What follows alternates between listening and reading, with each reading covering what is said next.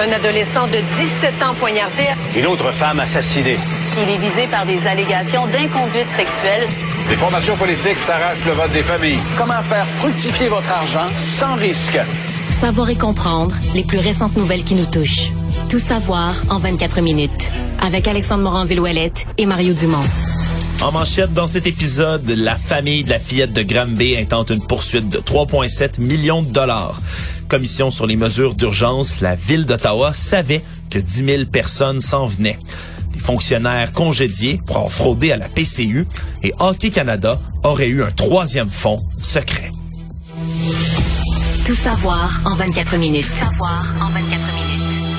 Bienvenue à Tout savoir en 24 minutes. Bonjour Mario. Bonjour. Tout d'abord, c'est cette nouvelle euh, aujourd'hui. La famille de la fillette de Granby qui lance une poursuite de 3,7 millions de dollars à la fois contre la DPJ et le centre de services scolaire Val des Serres que fréquentait donc la fillette. On se rappellera, âgée de 7 ans, celle-ci était décédée à la suite de sévices infligés entre autres par son père et la belle-mère également. 29 avril 2019, elle qui est nommée toujours la fillette de Granby parce que la loi nous empêche de divulguer son identité. Eh bien là, on poursuit maintenant, entre autres, c'est la mère et les grands-parents paternels de la fillette qui poursuivent.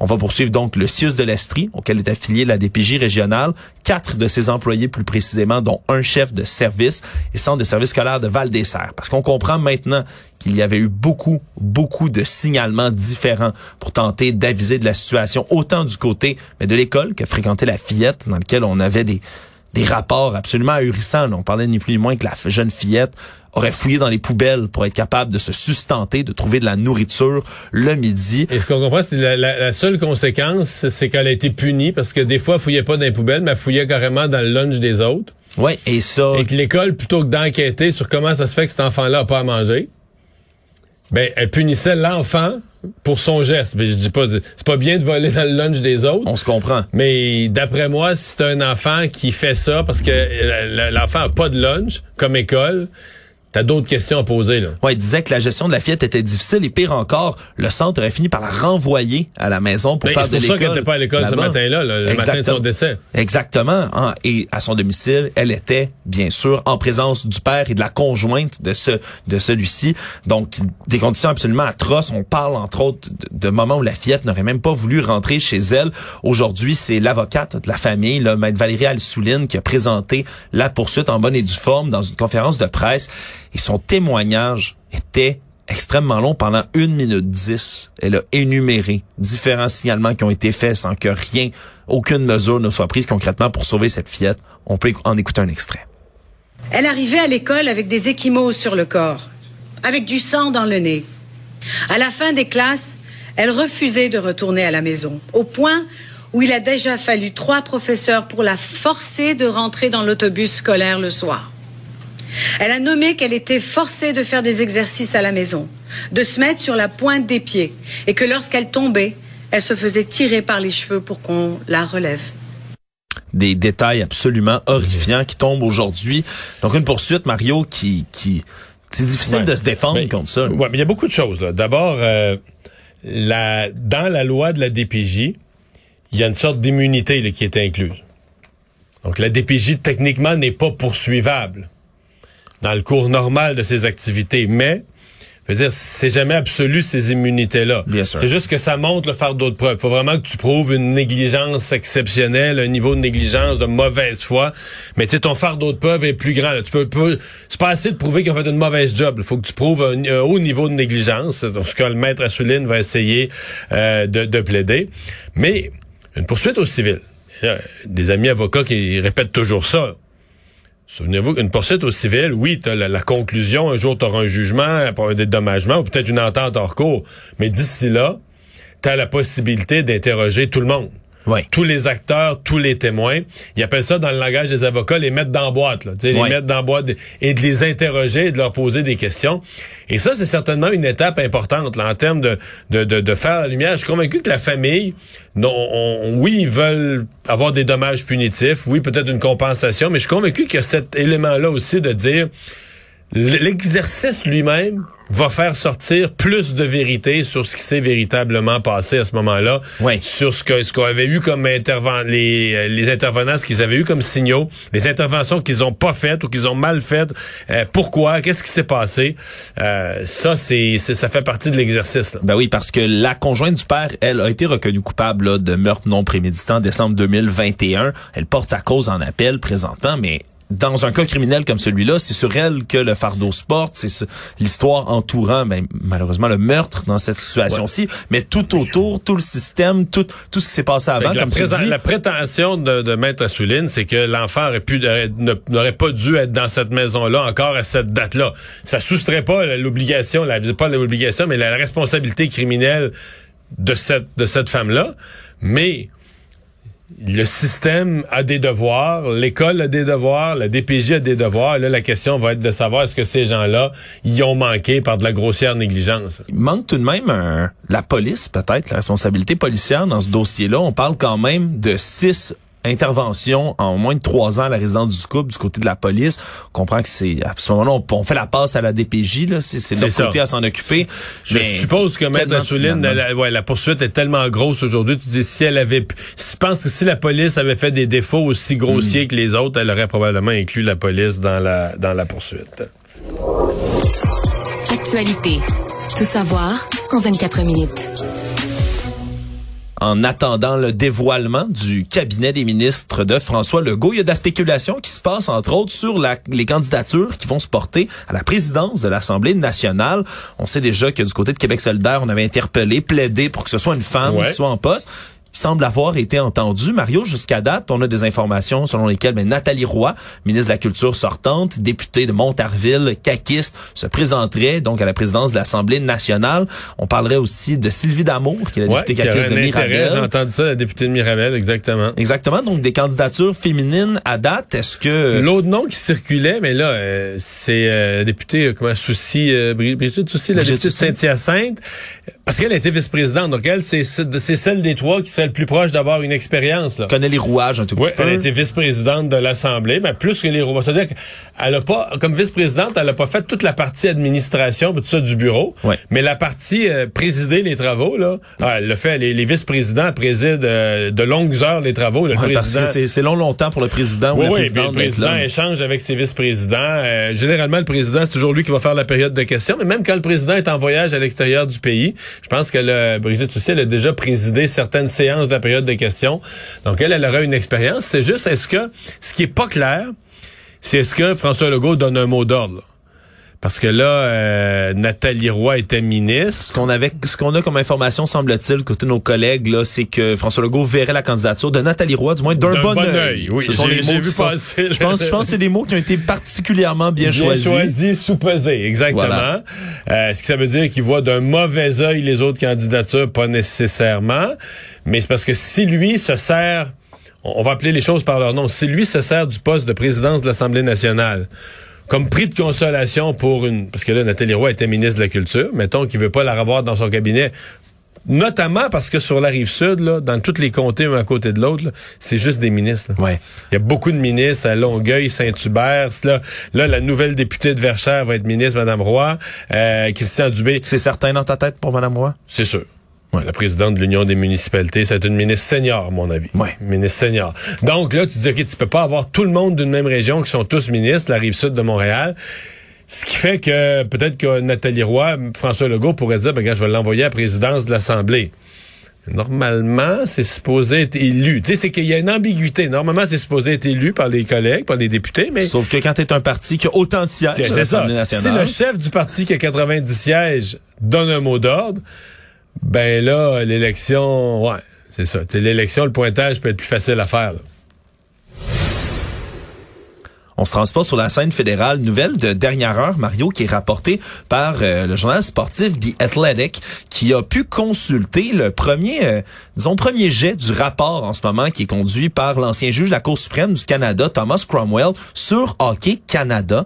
Et ces premières révélations qui tombent, ben viennent encore une fois jeter une nouvelle bombe dans le milieu, euh, dans ce scandale qui éclabousse Hockey Canada, même si l'établissement, les, les, hauts responsables, ouais, ont déjà quitté, ont déjà quitté, sont déjà partis. Semblerait-il qu'il y aurait un troisième troisième fonds monétaire mis de côté pour ce qu'on appelle là, les, les, les, dommages non assurables, ce qui avait été utilisé entre autres dans le cas du premier fonds qui, sont souvent d'ordre sexuel, les dommages dits non assurables. Exactement, pour euh, compenser des victimes euh, d'agressions sexuelles dans le cadre justement des activités d'Hockey Canada et de leurs athlètes. Donc ce sera un troisième fonds, celui-là qui aurait été lui aussi masqué du public, masqué même de la comptabilité à l'interne le plus possible.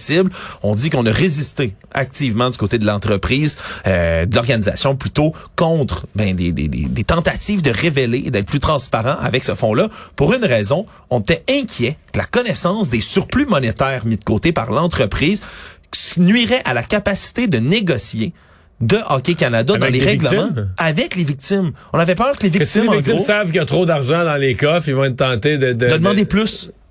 Ni plus ni moins. Donc, selon, selon, encore une fois, ce rapport, selon ce que The Athletic en rapporte, ce serait pour ça. Ce serait pour ça qu'on tenterait de cacher ces fonds-là du côté d'Hockey Canada pour pas que les victimes d'agressions sexuelles et autres, fonds non assurables, demandent plus, Marie. Mais là, dans tous les scénarios, il faut que la nouvelle administration qui va arriver par intérim ouvre les livres. Là. Absolument tout. C'est ça. Qu'on apprenne tout ça, qu'on découvre tout ça. de toute façon, qu'est-ce que tu veux là, on change de on change d'administration on change on change de leadership fait que c'est une euh, c'est une occasion c'est le temps de faire le grand ménage ouais dans tous les cas ce rapport là devrait tomber dit-on d'ici la fin d'octobre 103 pages ce rapport qu'il fait. Donc euh, on verra quelles révélations tomberont à ce moment-là. Tout savoir en 24 minutes on est toujours euh, dans la commission qui bat son plein. 65 témoins entendent cette commission sur l'invocation de la loi des mesures d'urgence à Ottawa par le gouvernement fédéral durant la manifestation des soi-disant là membres du convoi pour la liberté. Eh bien, on a été... Moi, je l'appelle le convoi des camionneurs. Le convoi des camionneurs. Il n'y a pas de liberté là-dedans. La liberté, oui, il y a de la liberté. La liberté des uns, la liberté des autres, toutes les libertés. Là.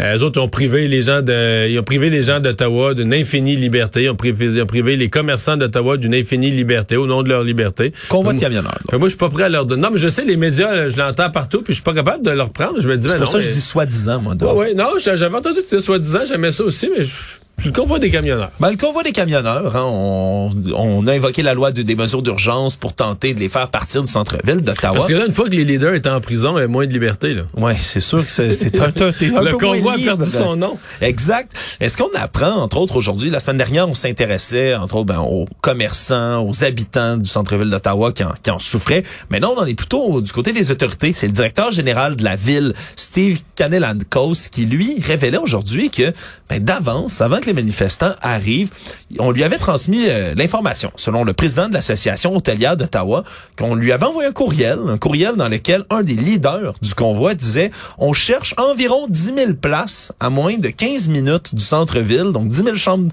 10 000 places dans des hôtels, et on compte rester entre 30 et 90 jours, ni plus ni moins, a retransmis cette information-là donc à la ville d'Ottawa, qui elle-même l'a transmise par la suite à la police.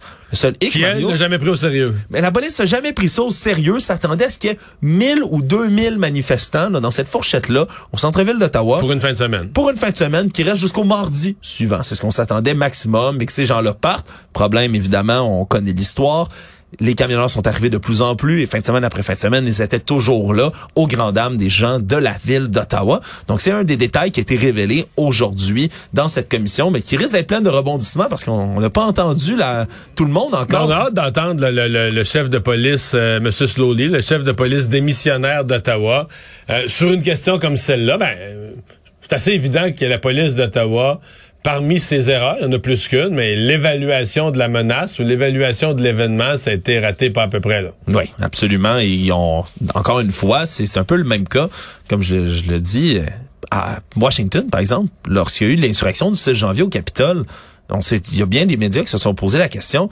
pourquoi on n'avait pas vu venir autant ces gens-là? On pourtant, sur Internet, c'est des groupes qui sont ouverts, sur lesquels tu peux accéder facilement, dans lesquels tu peux lire que les gens qui exprimaient leur volonté de se mobiliser. De se mobiliser, puis d'être violents dans le cas de l'insurrection du 6 janvier. Puis dans les convois de, de camionneurs à Ottawa, on voyait la détermination. Moi-même, qui, qui aime étudier les mouvements complotistes contestataires des mesures sanitaires, je lisais sur leur groupe Facebook Qu'est-ce qu'il y avait l'intention de faire? la mobilisation, le nombre qu'ils sont, parce qu'il y a des nombres de, de, de membres sur ces con- sur ces groupes-là. Ils se faisaient des sondages en interne pour savoir combien de gens allaient venir. Répondez oui ou mettez un pouce ici si vous comptez vous rendre jusqu'au centre-ville d'Ottawa la fin de semaine prochaine.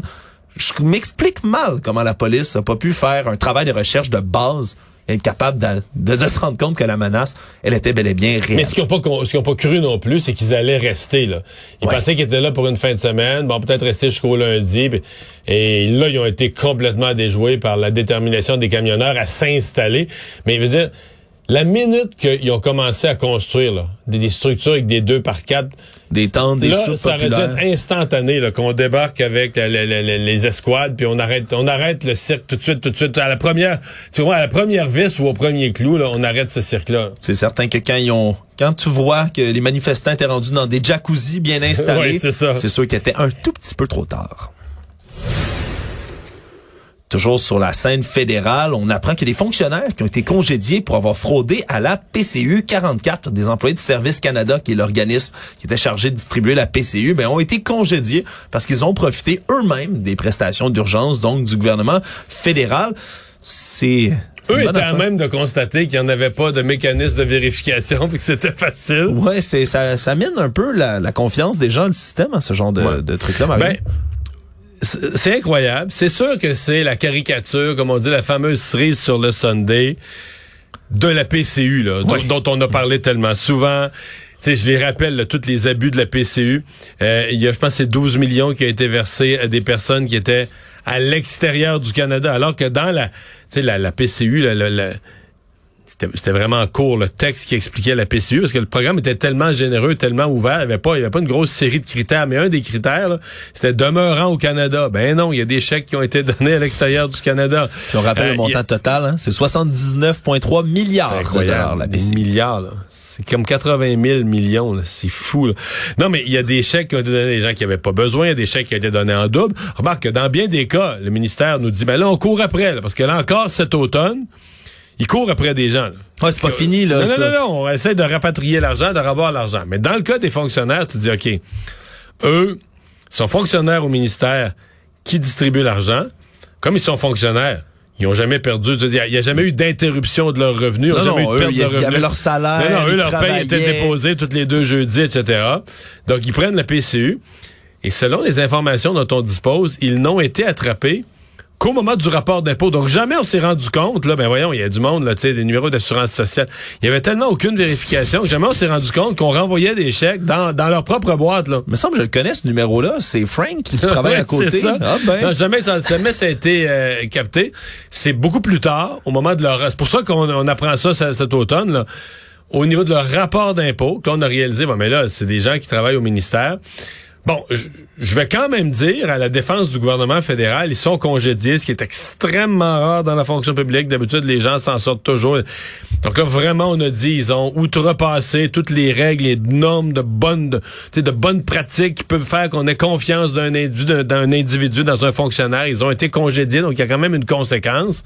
Mais, tu sais, l'image que ça donne un matin, c'est OK, il y a 44 fonctionnaires du ministère qui distribuaient l'argent qui ont profité eux-mêmes de la PCU. Wow.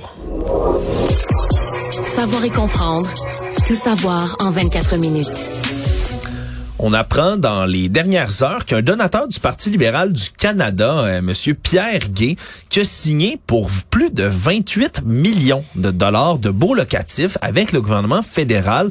Tout ça pour la location et le développement des installations qui lui appar- appartiennent et qui sont avoisinantes au chemin Roxham, Mario.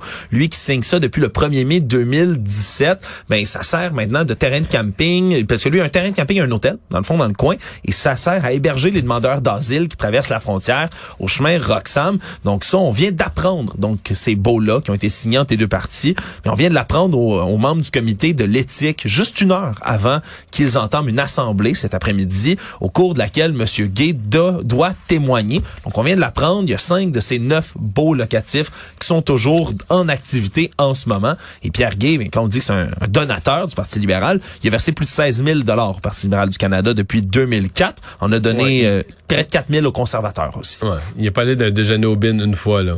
Un déjeuner au bin. non, il est pas, il- au fin voilà, non, mais il est pas allé juste une fois, c'est un vrai, un Oui, vrai c'est un donateur, donateur. important. Bon, est-ce que c'est relié? euh, toujours délicat d'affirmer ça, mais euh, ça se mérite au moins que le comité de l'éthique se penche là-dessus. Moi, je dois avouer que ce qui me, ce qui me jette à terre, c'est le caractère permanent qu'on est en train de donner. Parce que là, le monsieur, ses contrats, c'est pas fini, là. Ses contrats, il peut dormir tranquille. Euh, C'est de l'argent aussi. C'est Ouais, c'est ouais, ouais, au-dessus de non, mais- 28 mais- millions de mais dollars là, on de est rendu à des installations permanentes au moins jusqu'en 2027. Donc, c'est vraiment un, c'est un village qu'on installe là. là, On n'est pas, euh, on n'est pas en train de dire qu'on va régler le problème bientôt. C'est pas, euh, On pas met une en solution. place per- ouais. des infrastructures. On construit des infrastructures permanentes. Exact. C'est pas une solution temporaire à un problème temporaire. On est rendu pas mal ailleurs. Incompréhensible en ce qui me concerne. Chez Loblaws, on va geler plusieurs prix de produits de leur marque, leur marque privée, la marque sans nom, vous connaissez peut-être, l'emballage jaune, vont geler le prix de ces produits-là jusqu'à la fin janvier en raison de l'inflation. On veut commencer à contrôler le prix et donc cet épicier canadien-là devient le premier à geler volontairement les prix au pays. Faut dire qu'il y a des épiciers dans le monde, entre autres en Allemagne, en France, qui avaient déjà commencé ce genre de mesures-là pour tenter de juguler l'inflation. Est-ce que bonne mesure, Mario, bien accueilli? Oui, je pense que c'est bien accueilli. On espère tous que ça va accentuer la concurrence, que les autres vont, tu sais, pour protéger le consommateur, que les autres vont prendre des mesures. Je m'illusionne pas en même temps. Parce que quand on dit geler les prix, tu comprends, ils regèlent pas, ils ramènent pas les prix à ceux de l'automne 2021 pour les geler, là. Ça, c'est une autre question. Est-ce qu'ils ont non, non, monté les prix pas mal, puis là, Ben, d'un coup, non, ils gèlent? Ils ont montré pas mal. Mettons qu'ils ont pas monté de façon exagérée, Alexandre, mais dans les 12 derniers mois, les prix de l'alimentation ont monté de 10 Ouais. Fait que c'est ce nouveau prix, grimpé de 10 Qui est gelé. qui gèle jusqu'au 31 décembre. Mais, tu sais, je- est-ce qu'ils se disent qu'ils vont faire euh, du volume, amener plus de clientèle, faire plus d'argent? Est-ce que, on peut pas ne pas se poser la question, est-ce que c'est un coup marketing? Mais, dans un univers où on veut un maximum de concurrence, puis que chacun prenne des prenne des moyens pour essayer de protéger les... Parce que là, on s'entend que les produits sans nom, c'est toute une série de produits de base. oui, c'est beaucoup de choses. C'est pas juste l'alimentation. des choses du ailleurs. quotidien que, dont tout le monde a besoin. Donc, il y a un côté qui est sûr qui est, qui est bien correct de, de maintenir au minimum le prix de ces denrées-là. Le monde. Nouveau coup de tonnerre dans le milieu des réseaux sociaux. Le rappeur américain Kanye West, qui d'ailleurs, je m'excuse, se fait maintenant appeler Ye, seulement Ye West, hein, c'est son nouveau Ah oui? nom. Ah ouais, ça a de l'air. Kanye West qui ben, multiplie les frasques récemment. On se souviendra, il a été banni, entre autres, assez récemment, d'un euh, des réseaux d'Instagram et de Twitter en raison de remarques complotistes antisémites complètes là, dans lesquelles il est parti sur un délire sur les juifs qui, domi- qui contrôleraient secrètement le monde, des, des choses antisémites qu'il a euh, partagées, euh, porté aussi un chandail White Lives Matter dans un dans un défilé de mode qu'il y a eu. Et bien maintenant, il a annoncé aujourd'hui son intention de racheter le réseau social Parler. Mario, est-ce que tu connais euh, Parler? Non, mais je, je sais que ça existe. Je sais c'est quoi, là. Ben, c'est un réseau social qui a été lancé en 2018 et qui a euh, grimpé en flèche. supportait Trump, là, beaucoup. Ouais, c'est très, très, très, très, très pro-Trump, très conservateur, pour ne pas dire beaucoup de gens complotistes, voire d'extrême droite, qui se rassemblent sur ce Mais réseau social-là. C'est un admirateur de Trump, là. est un admirateur fini de Trump et là ben lui veut absolument acquérir maintenant Parler dit que c'est une transaction qui devrait se faire au cours du quatrième trimestre de 2000 Mais ça vaut pas la même chose que Twitter, là. vraiment pas c'est un, un, un C'est mouvement plus petit, là. réseau social beaucoup plus petit entre autres mais qui, qui a grimpé en flèche une fois que Donald Trump a cessé d'être président une fois qu'il y a eu l'insurrection du Capitole et tout mais depuis c'est pas un réseau social qui est en montée loin de là il y a beaucoup de gens qui s'en désintéressent qui vont migrer par exemple vers Truth Social s'ils veulent vraiment dans un réseau conservateur le réseau social que Donald Trump a lui-même lancé. Et même là que on vient de remettre depuis 2021 sur le Apple Store puis le Google Play Store Parler parce qu'il avait même été interdit pendant un certain moment par Apple et Google tellement on y retrouvait entre autres des gens d'allégeance d'extrême droite. Donc Kanye West qui veut acquérir tout ça et qui ça, ça pose quand même une certaine réflexion. On a vu Elon Musk aujourd'hui qui reprenait cette nouvelle-là en disant, publiant toutes sortes d'images, de mimes, avec lui et Kanye West qui s'associeraient pour fusionner Twitter et Parler, ni plus ni moins. Donc, euh, on peut quand même s'inquiéter pour l'avenir des réseaux sociaux sans, euh, sans qui que ce soit peut-être, pour les réguler éventuellement. Pour finir, Steve Bannon, l'ancien conseiller de Donald Trump, a été reconnu coupable en juillet d'entrave à l'enquête sur l'assaut du Capitole et on devrait entendre sa sentence d'ici vendredi. Une peine de six mois de prison a été requise aujourd'hui pour cet homme de confiance, là, ex-homme de confiance de Donald Trump. Donc là, c'est la couronne qui demande, euh, c'est la poursuite là, qui demande six mois. On demande six mois et pourrait également être euh, assigné à payer une amende de 200 000 dollars. Tout ça parce que lui a tout simplement refusé complètement de comparaître à la commission d'enquête du 6 janvier. ce que la défense demande comme peine?